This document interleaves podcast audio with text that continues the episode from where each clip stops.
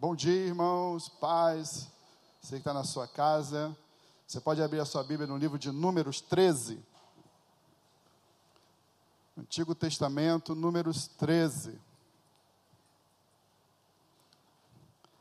Você que de repente aí está tá querendo escolher um nome para o seu filho, você vai ter umas 30 opções aí de só nome top, só coisa boa para você colocar aí no, no seu filho.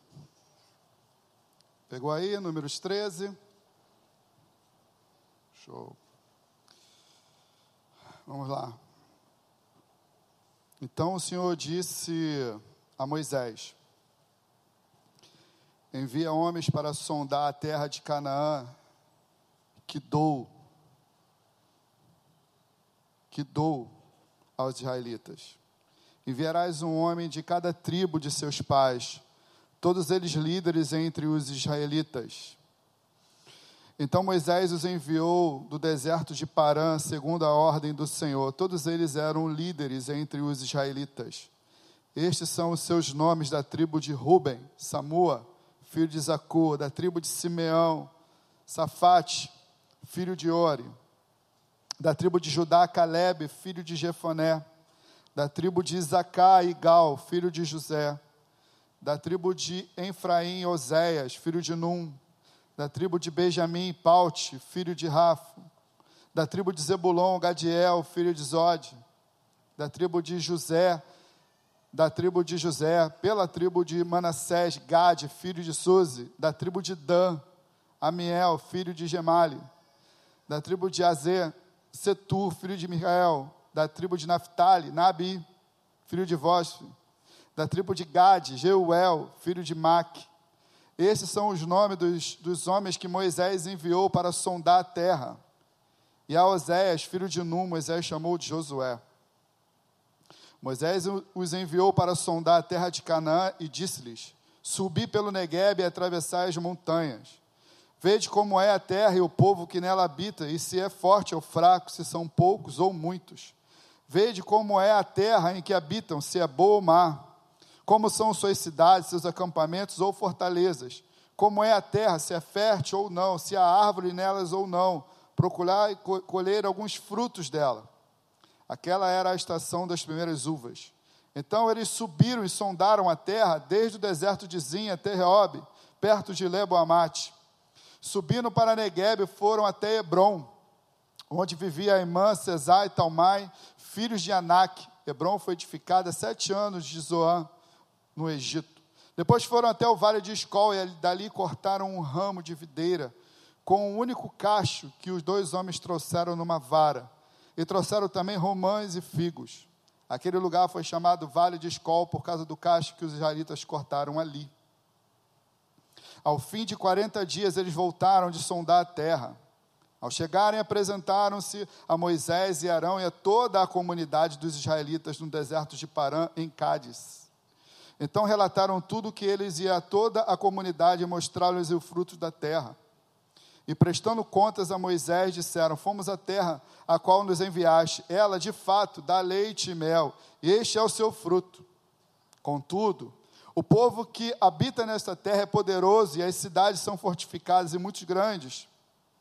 Vimos também ali os descendentes de Anak, os amalequitas habitam na terra de Negueb, os heteus, jebuseus, amorreus habitam nas montanhas e os cananeus habitam junto ao mar e ao longo do rio Jordão. Então Caleb fez o povo calar-se diante de Moisés e disse: Temos de subir e nos apoderar dela, pois com certeza conseguiremos prevalecer contra ela. Mas os homens que haviam subido com ele disseram: Não conseguiremos subir contra aquele povo, porque é mais forte do que nós. Então depreciaram diante dos israelitas a terra que haviam sondado. A terra por onde passaram, passamos para conhecê-las, é uma terra que devora seus habitantes. E todos os que vimos nela são homens de grande estatura. Também vimos ali os Néfilins, que são, que são descendentes de Anak, que procede dos Nefilins, e éramos como gafanhoto aos nossos olhos e também aos olhos deles. Então toda a comunidade levantou a voz e gritou, e o povo naquela noite chorou. E todos os israelitas murmuraram contra Moisés e Arão, e toda a comunidade lhe disse: Seria melhor se tivéssemos morrido na terra do Egito, seria melhor se tivéssemos morrido no deserto, porque o Senhor nos trouxe a esta terra para cairmos a espada. Nossas mulheres, nossas crianças serão capturadas. Não seria melhor voltarmos para o Egito? E diziam uns aos outros: Escolhamos um chefe e voltamos para o Egito e voltemos para o Egito. Então Moisés e Arão prostraram-se com o rosto em terra diante de toda a assembleia da comunidade dos israelitas. Josué, filho de Num, e Caleb, filho de Jefoné, que faziam parte dos que haviam sondado a terra, rasgaram suas roupas e falaram a toda a comunidade dos israelitas: A terra por onde passamos para conhecê-la é extraordinária. Se o Senhor se agradar de nós, então nos estabelecerá nessa terra e nos dará para nós terra que mana leite e mel. Apenas não sejais rebeldes contra o Senhor, e não temais o povo dessa terra, pois será comido por nós como pão. Por, por eles estão sem defesa, e o Senhor está conosco, não os temais. Sei que é um texto difícil, um texto longo, muitos nomes, e é uma mensagem difícil, porque esse aqui é um momento muito, muito especial em toda a trajetória do Êxodo. Quando Deus começou a se manifestar para tirar o seu povo das garras do Egito. E esse povo aqui presenciou, esse povo passou por todos aqueles episódios, todas as manifestações do Senhor na terra do Egito. Esse povo presenciou as pragas. Esse povo que está aqui passou pelo percurso do deserto, aonde os cavaleiros de Faraó os perseguiam. Esse povo aqui passou pela experiência do Mar Vermelho se abrir. E eles estão num momento agora muito especial. Por quê? Porque eles estão na beira de entrar naquela terra que o Senhor prometeu, na terra de Canaã, na tão sonhada terra que manda leite e mel. E Moisés manda esses espias, esses doze espias, esses líderes da tribo, ir lá inspecionar essa terra. Saber se essa terra realmente era boa, se havia habitante, quem, quem habitava, se era forte, se era fraco. Moisés manda eles sondarem a terra que a Bíblia fala que Deus já tinha prometido que iria dar. E eles vão lá e obedecem ao Senhor. Eles obedecem a Moisés. E eu fico pensando com o coração daquele povo a ansiedade. Eles viveram a expectativa de habitar nessa terra e agora eles estão ali esperando esse, esses espias chegarem para poder falar o que, que eles viram. Deviam estar discutindo aonde eles iam morar. Era o momento da vitória. Passaram por tudo. Esse era o momento de entrar na terra de Canaã, na terra prometida. E quando eles olham aquele cacho, eles ficam, ficam apaixonados. Olha o tamanho dessa fruta. E aí começa o relatório desses espias. E eles falam que a terra era uma terra realmente extraordinária. Mas qual o problema? Olha, o povo que mora lá é um povo forte. São gigantes, são fortalezas. Não tem como a gente habitar naquele lugar, não tem como a gente tomar posse dessa terra. Fomos enganados. E essa palavra a palavra fala que é, esse relatório desse, desses espias, tem algumas versões que falam assim: derreteram o coração do povo, destruiu o coração do povo, acabou com a fé daquele povo. E a Bíblia fala, como nós lemos, que eles começaram a chorar. E começaram a lamentar, começaram a murmurar: por que, que o Senhor nos trouxe aqui? Era mais fácil ter morrido no deserto era mais fácil nós termos ficado lá. Vão tomar nossas filhas, vão tomar, vão tomar nossas esposas, nossos filhos, vão transformá-los em escravos. E eles começam a lamentar. E a Bíblia fala que dois desses espias tiveram uma visão diferente, porque existia sobre eles um espírito diferente sobre Josué e Caleb. E eles falam: não, não tem mais. Se o Senhor prometeu, subamos. Senhor é conosco. E o texto, um pouquinho mais na frente, fala que eles quase foram apedrejados Porque eles tinham um espírito diferente. E a glória do Senhor desceu. Olha, Deus ficou muito, mas muito triste. Se tem algo, irmãos, que entristece muito o coração do Senhor e é um veneno, é a tal da incredulidade. Nós temos que tomar um cuidado muito grande com esse negócio de incredulidade. E a Bíblia fala, irmãos, que por falta de fé, por causa da incredulidade, esse povo andou errante no deserto. Porque Deus ficou tão brabo, tão brabo, que ele decidiu matar todo mundo. E falou: Moisés, vou fazer de você um povo forte, porque esse povo insiste em me tentar. E a Bíblia fala que, que, que Moisés intercedeu em favor do povo, e Deus ouviu. É por isso que a gente fala que você tem que orar, porque Deus ouve a oração. E Deus ouviu a oração de Moisés, e falou: Moisés, vou fazer o seguinte: todos aqueles que viram meus sinais, que viram a minha glória no Egito, e os sinais que eu fiz no deserto, todos esses não vão entrar na terra prometida. Somente Josué e Caleb. Porque habitou neles um, um espírito diferente. Eles perseveraram. E a Bíblia fala, irmãos, que eles andaram errantes. Eles andaram errantes no deserto. Se você quiser adiantar um pouquinho, Abra aí em Números 32, 10. Só para a gente dar uma olhadinha no que aconteceu nesse, nessa trajetória. Então a ira do Senhor se acendeu naquele mesmo dia e ele jurou, dizendo: Certamente os homens que saíram do Egito de 20 anos para cima não verão a terra que prometi com juramento a Abraão, a Isaque e a Jacó, porque não prevaleceram em seguir-me, exceto Caleb, filho de Jefoné, o Quenizeu, e Josué, filho de Num, pois perseveraram em seguir o Senhor. Assim a ira do Senhor se acendeu contra Israel e os fez andar errante pelo deserto durante 40 anos, até desaparecer toda aquela geração que havia feito mal aos olhos do Senhor. Irmãos, esse é o poder da incredulidade. O Senhor não, não tirou esse povo com a mão forte, que nós sabemos que tirou do Egito para fazer esse povo andar 40 anos no deserto, irmão. Não fez isso. Esse não era. Esse povo andou 40 anos no deserto por causa da incredulidade. Mas, pastor, o que, que esse negócio tem a ver com a gente hoje? Nós estamos em 2022, isso aí é, é lá em Canaã, terra que manda leite e mel. Deixa eu falar uma coisa para você. O nosso país, o Brasil, é uma terra que manda leite e mel. Eu fosse você, eu dava um glória a Deus, porque porque é a terra que Deus te deu, irmãos. O nosso país, irmãos, é uma terra que mana leite e mel. Que mana leite e mel. Esse país é um país é um país especial. E o que, que isso tem a ver com a gente? Tem tudo a ver, irmãos. Porque o Senhor nos deu essa terra. O Senhor nos fez uma promessa.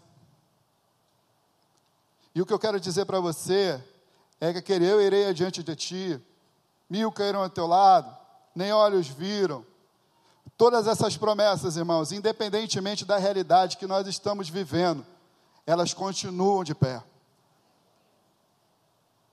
E o que acontece, irmãos, é que a gente hoje percebe que o povo está assustado. E é o povo da Bíblia. Meu Deus, pastor, você viu aí, estamos aí com essa pandemia louca. Você está de máscara porque está na pandemia. Meu Deus, o que está acontecendo? Agora esse negócio de guerra e a gente não sabe qual vai ser o desdobramento dessa guerra, qual vai ser as consequências dessa guerra. Pastor, o que a gente vai fazer? Meu Deus, a gente vê o povo de Deus desesperados. Desesperado. Irmãos, o que nós estamos vivendo está escrito aqui. Pastor Guilherme acabou de ler. Se você pegar Mateus 24, você vai achar que é o portal do G1 de hoje. Se você ler Mateus 24, 25, você vai achar que é o, que é o site do UOL, que é o Pleno News, mas não é, é a Bíblia. E tudo isso que nós estamos vivendo, irmãos, na verdade está provando que o que está escrito aqui é verdade. O que nós estamos hoje vendo nos últimos anos é um acelerador na Bíblia. A Bíblia está se cumprindo a uma velocidade muito grande. Mas nós não podemos ficar surpresos, porque está escrito. E parece que no meio do povo há um desespero. Deixa eu falar uma coisa para você, você não pode esquecer. Independentemente da guerra, de rumores de guerra, de peste, de fome, de Covid, existe um Deus que está no controle de tudo. Não tem nada fora de controle. Inclusive a igreja dele. A Bíblia fala sobre isso. As portas do inferno não prevalecerão contra a minha igreja. Ponto. E parece, irmão, que nós estamos vivendo, vivendo surpresas. Meu Deus, é guerra toda hora, agora é uma violência. É pai... Irmão, está na Bíblia. Está na Bíblia. Nós temos que entender que está escrito mas que independentemente da realidade que nós estamos vendo, independentemente das circunstâncias, independentemente dos apertos que nós estamos vivendo, Ele continua sendo conosco, porque foi Ele que falou: estarei contigo todos os dias. Deus está no controle de tudo. E às vezes a gente começa a temer, e aí essa palavra começa a ter sentido para nós. Porque nós moramos, irmão, numa terra que emana leite e mel. Eu falei aqui no primeiro culto que eu gosto de ir num lugar e não é anúncio, mas vai fazer o quê? Eu gosto de ir lá. Eu gosto de ir no Hortifruti. Gosto de no Hortifruti. Eu acho o Hortifruti uma das lojas mais bonitas que tem. Eu gosto. Gosto do cheiro. E eu teve um dia que eu fui lá na hora do almoço com um amigo meu e tinha uma atendente. Eu falei para ela assim: Você está vendo a, sua, a loja que você trabalha? Ela falou assim: Estou. Eu falei: Você sabe o que, que, que é aquilo ali? Ela falou assim, frutas. Ela achando que eu sou maluco. Ela respondeu assim, frutas. Eu falei, não, aquilo ali é a bondade do Senhor. Porque se Deus não, não amasse tanto a gente, irmão, fazia só laranja e abacaxi. E para uns aí dava só abacate e jaca. E melancia, porque é pesado para carregar. Mas Deus é bom. Deus faz laranja, faz não sei quantos tipos de laranja. Faz banana, vários tipos de banana, maçã. Sabe o que é isso, irmão? Isso é a bondade de Deus. Isso é a misericórdia do Senhor. E qual é o problema, irmãos? O problema é que a gente começa a emprestar os nossos ouvidos para os espias da morte. Esse é o problema a gente começa a emprestar os nossos ouvidos exatamente para esses caras aqui. E isso acontece, o cupim, a ferrugem da incredulidade começa a alcançar o nosso coração. E vai roubando a nossa fé. E a gente começa a duvidar de tudo aquilo que Deus nos prometeu. Mas dá uma olhada na sua vida, pega um retrovisor aí, gosto muito de retrovisor, que eu acho que o retrovisor, ele vai, ele vai te fazer uma, uma reflexão de quanto que Deus já fez por você. Olha o quanto Deus fez por você no seu casamento, na sua vida. E a gente parece que esquece. Como esse povo esqueceu, esse povo esqueceu da glória de Deus, como Deus manifestou no Egito, eles esqueceram como Deus abriu o mar. Eles esqueceram tudo e passaram a tomar como posse uma palavra de morte daqueles dez espias. E esse povo morreu porque deu ouvido a quem não tinha que dar ouvidos.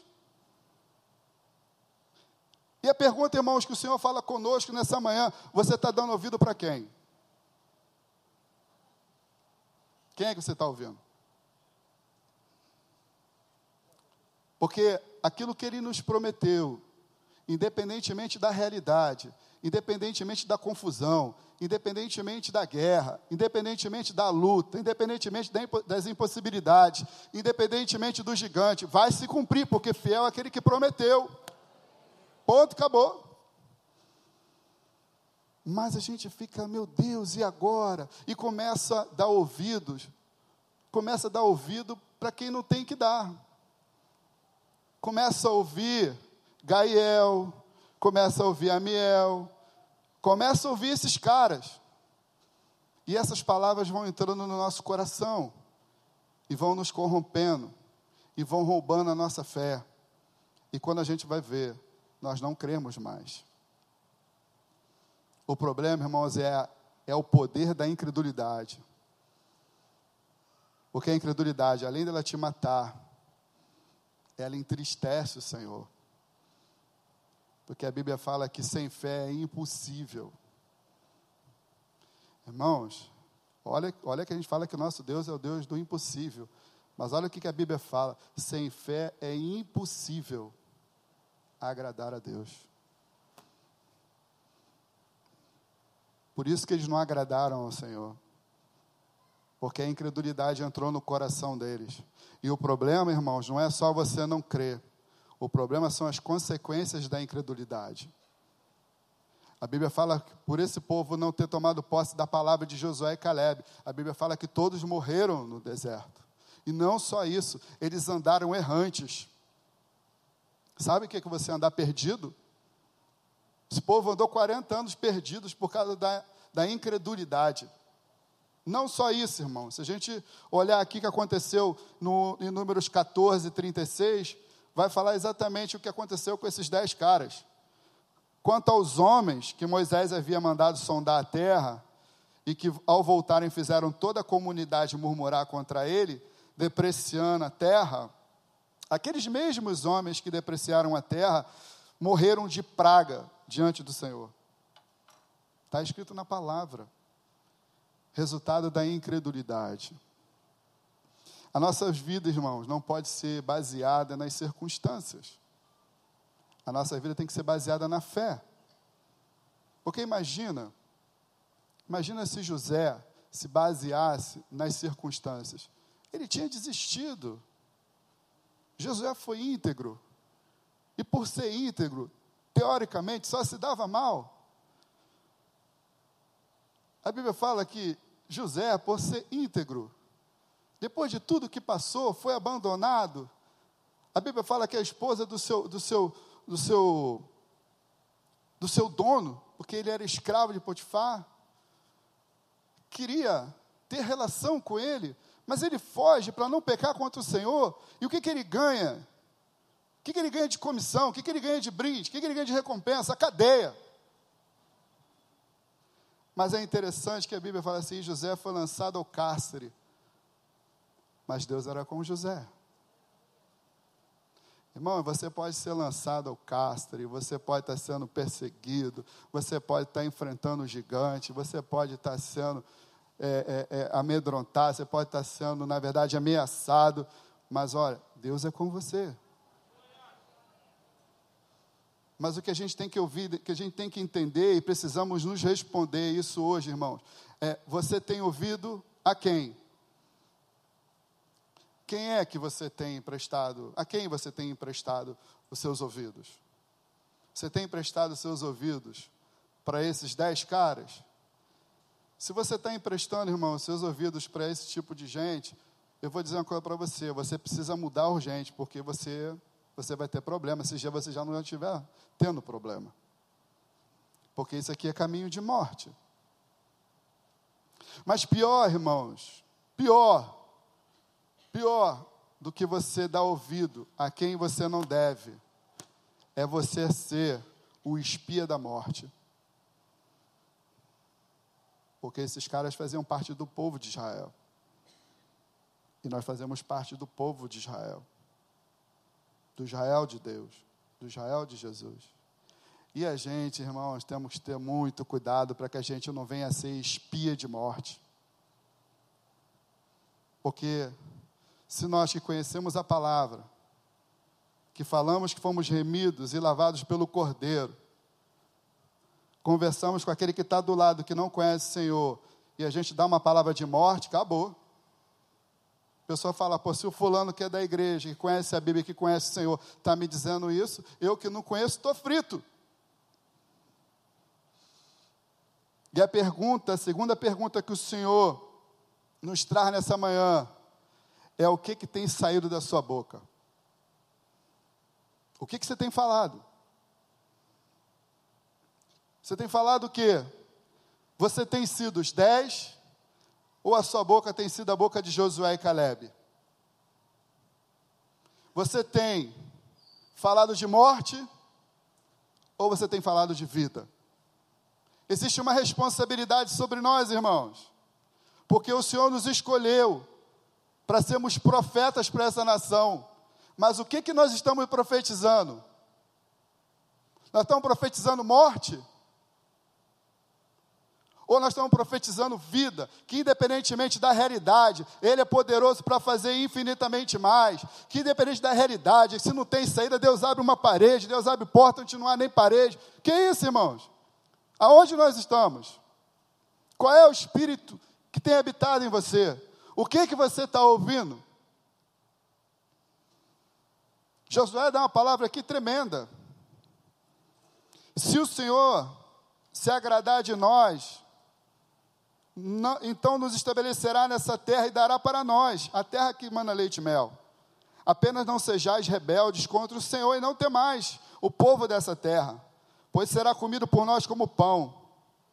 Eles estão sem defesa e o Senhor está conosco. Irmãos, o Senhor está conosco.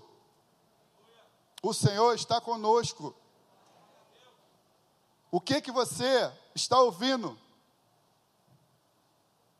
Para quem você tem dado o seu ouvido, você tem que parar, porque essas palavras vão matar o seu coração, vão te corromper, e a incredulidade vai te alcançar. E nós sabemos as consequências da incredulidade. Se você tem profetizado incredulidade, pare. Pare. Porque você está sendo um instrumento de morte. Mas sabe qual é o problema? O problema é que Jesus falou que assim, ó, nos últimos dias vai aumentar tanto a iniquidade, vai aumentar tanta iniquidade, que o amor de muitos, o amor de muitos vai esfriar. Irmãos, é impossível, é impossível você ter o espírito de Caleb, você ter o espírito de Josué, se você estiver longe. Não tem como. Não tem como. Você vai esfriar porque a gente, na verdade, nós somos envolvidos por tudo que está acontecendo. Nós somos envolvidos pelas notícias, nós somos envolvidos por essa realidade, nós sentimos dor, nós sofremos. E se a gente estiver longe, nós vamos esfriar sim, como Jesus falou. Mas eu vou falar para você como que você, o que você tem que fazer para não esfriar. Você, ah, pastor, sério, sério, você vai ficar chateado comigo, porque é muito simples. Que, que eu tenho que fazer, pastor, então, para não esfriar? Porque Jesus falou que vai aumentar tantas a iniquidade que o amor de muitos vão esfriar. O que, que eu tenho que fazer, então, para não esfriar? Não se afastar do fogo. Não pode se afastar do fogo. Sabe, quando a gente está naquele está no inverno, frio. Aqui no Rio não acontece muito, mas às vezes você vai para um lugar frio, você fica perto do fogo, tu bota a mão, fica quentinho. Você se afastou, Começa a sentir frio? É igual aqui. Se você está perto do fogo, o teu espírito é de Josué e Caleb. Se afastou do fogo, já vai para os dez. Porque, irmão, nós só vamos ter o espírito da fé se a gente estiver próximo, juntos, colados com aquele que é o da fé, que é o Senhor. Mas só que tem um outro detalhe aí. Não basta só você ficar aqui no fogo. Você tem que alimentar o fogo. Porque você pode estar perto do fogo e o fogo se apagar. Pastor, mas como é que eu alimento o fogo? Como é que você alimenta o fogo? Orando. Como é que você alimenta o fogo? Lendo a palavra. Como é que você alimenta o fogo? Se envolvendo. Como é que você alimenta o fogo? Abrindo a sua casa. Como é que você alimenta o fogo? Indo para a cela. Como é que você alimenta o fogo? Se envolvendo, servindo. Irmãos, nós temos que estar colado com fogo. Se a gente não tiver colado com esse fogo, nós vamos ter o mesmo espírito que esses caras tinham de morte, de incredulidade. Porque nós só vamos resistir o que nós estamos vivendo, nós só vamos passar pelo aquilo que nós estamos passando, se nós estivermos colados com o fogo. E o Senhor nos desperta nessa manhã para que possamos, irmãos, ter o mesmo espírito de Josué e de Caleb, um espírito diferente, um espírito de perseverança, porque somente através desse espírito, irmão, nós vamos conseguir vencer o que nós estamos vivendo. Não, você vai esfriar. Vai esfriar, pô. Porque a luta é grande. A luta é grande.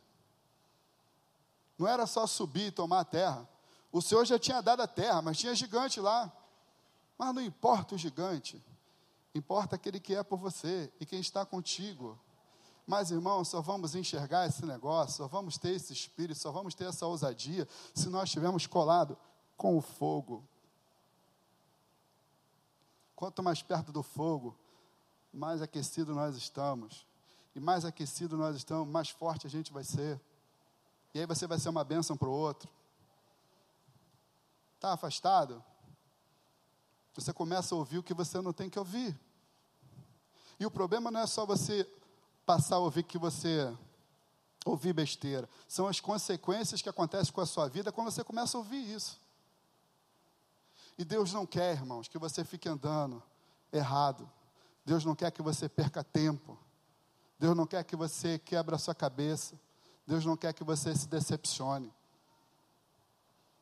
Nós estamos enfrentando problema, nós estamos batendo cabeça, irmão, por falta de fé, por incredulidade.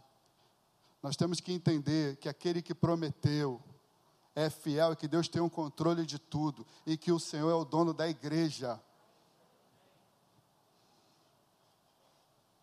Não importa, irmão, o que você está passando.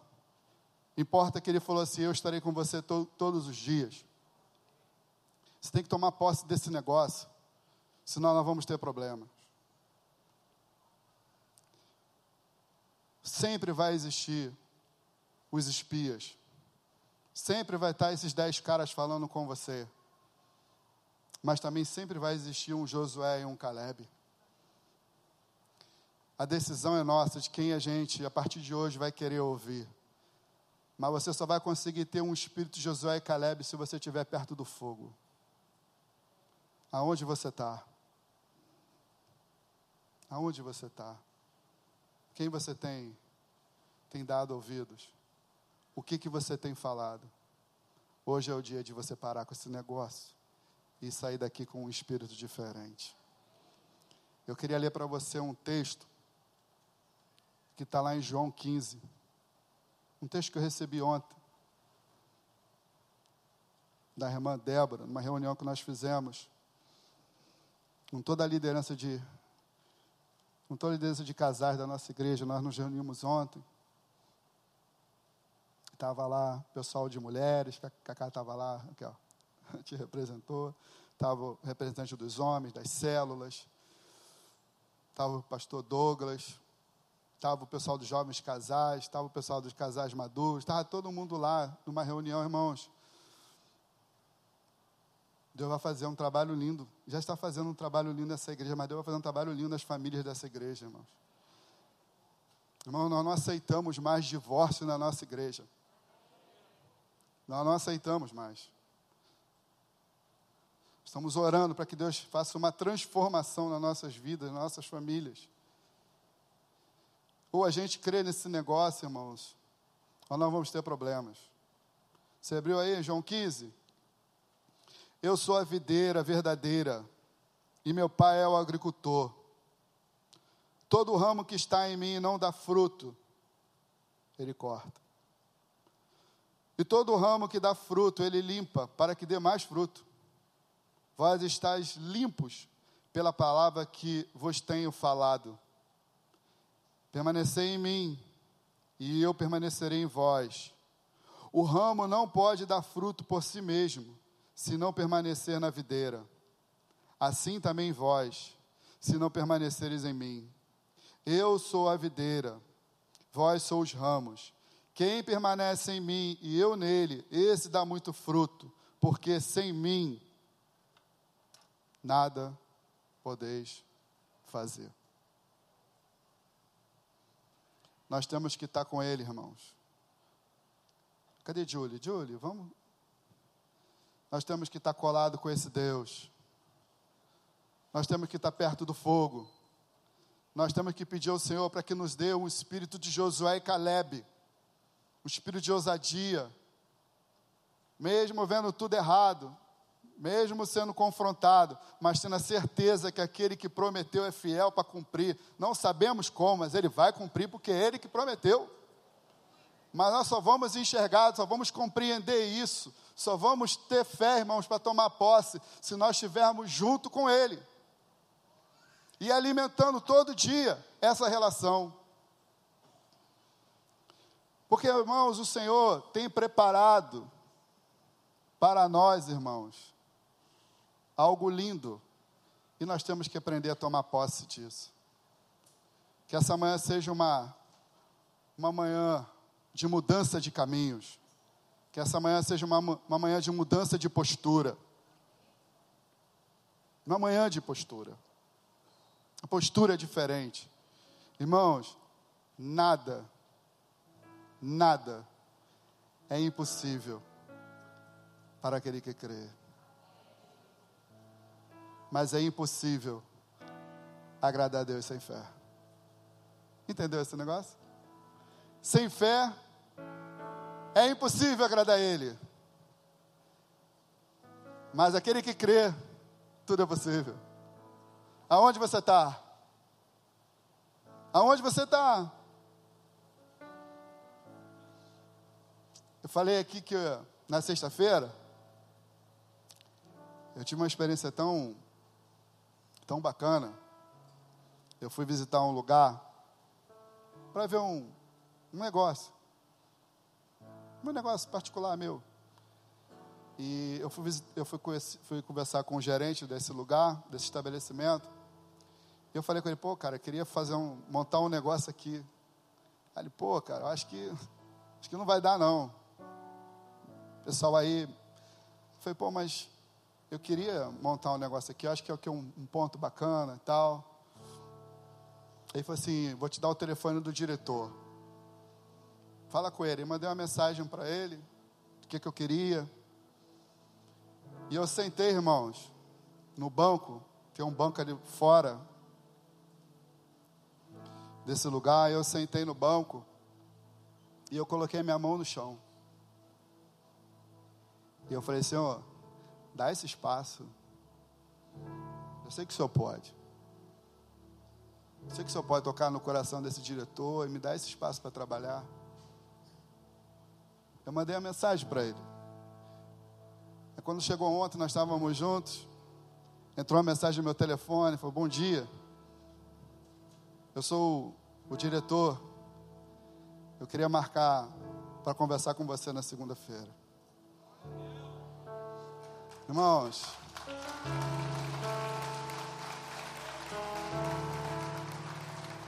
deixa eu falar uma coisa para você muito sério.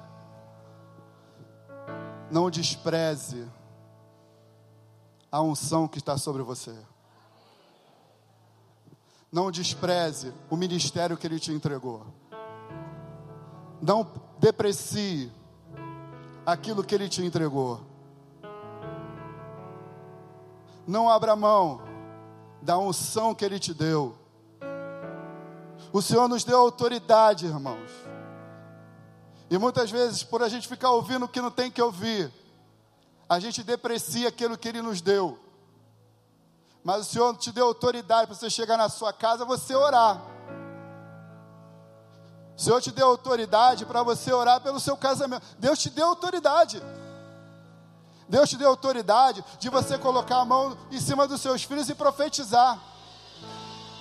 Deus nos deu autoridade, irmão, para a gente orar por uma pessoa e ela ser curada. Não desperdice, não abra mão dentro do depressivo, aquilo que Deus te confiou. Não abra mão do ministério que Deus te confiou, irmãos. Nós estamos chegando em Canaã. Nós vamos entrar na terra que mana leite e mel, como o Guilherme falou, aonde não vai ter mais dor, onde não vai ter mais nada, mas nós precisamos cumprir a nossa jornada. Temos que concluir, porque muitos vão esfriar, mas hoje o Senhor nos visita e fala: olha, fica perto do fogo, bota a lenha aí, falta um pouquinho para a gente chegar lá. Vamos ficar de pé, irmãos? Eu eu pedi a Julie para cantar um louvor que eu gosto muito, que é um louvor, uma declaração. Que fala assim que Deus vai na frente, quebrando as correntes, quebrando as cadeias, tirando tudo. E é com muito louvor. Mas eu não sei como é que você entrou aqui hoje. De repente você entrou aqui emprestando seus ouvidos a quem você não deve. De repente você tem usado a sua boca para quem não deve. Mas eu queria te convidar para você vir aqui na frente, para que você hoje saia daqui com o espírito de Josué e Caleb, para que você venha nessa manhã se aprofundar, se aproximar com aquele que tudo pode. Eu te convido para você vir aqui no altar hoje, para que você saia daqui com um espírito diferente. Você não pode sair daqui do jeito que você entrou. Essa palavra foi para você. Pastor, eu tenho que ir lá na frente, tem que vir aqui na frente. Porque quando você vem na frente, você fala para o mundo espiritual assim: ó, eu creio. Quando você vem na frente, você está declarando para o mundo espiritual que você crê nele. Tem que vir. Você que chegou aqui hoje, ouvindo quem não deve ouvir, isso tem te parado. Isso tem feito você andar errante. A incredulidade tem alcançado o seu coração diante de tantas guerras que você tem enfrentado. É normal. Mas olha, existe um Deus que está no controle de tudo. De repente você tem sido boca, boca de morte. Mas o Senhor quer te ungir nessa manhã. Deus quer mudar a sua história. Para que você saia daqui hoje com o espírito de Josué e Caleb. O espírito da fé.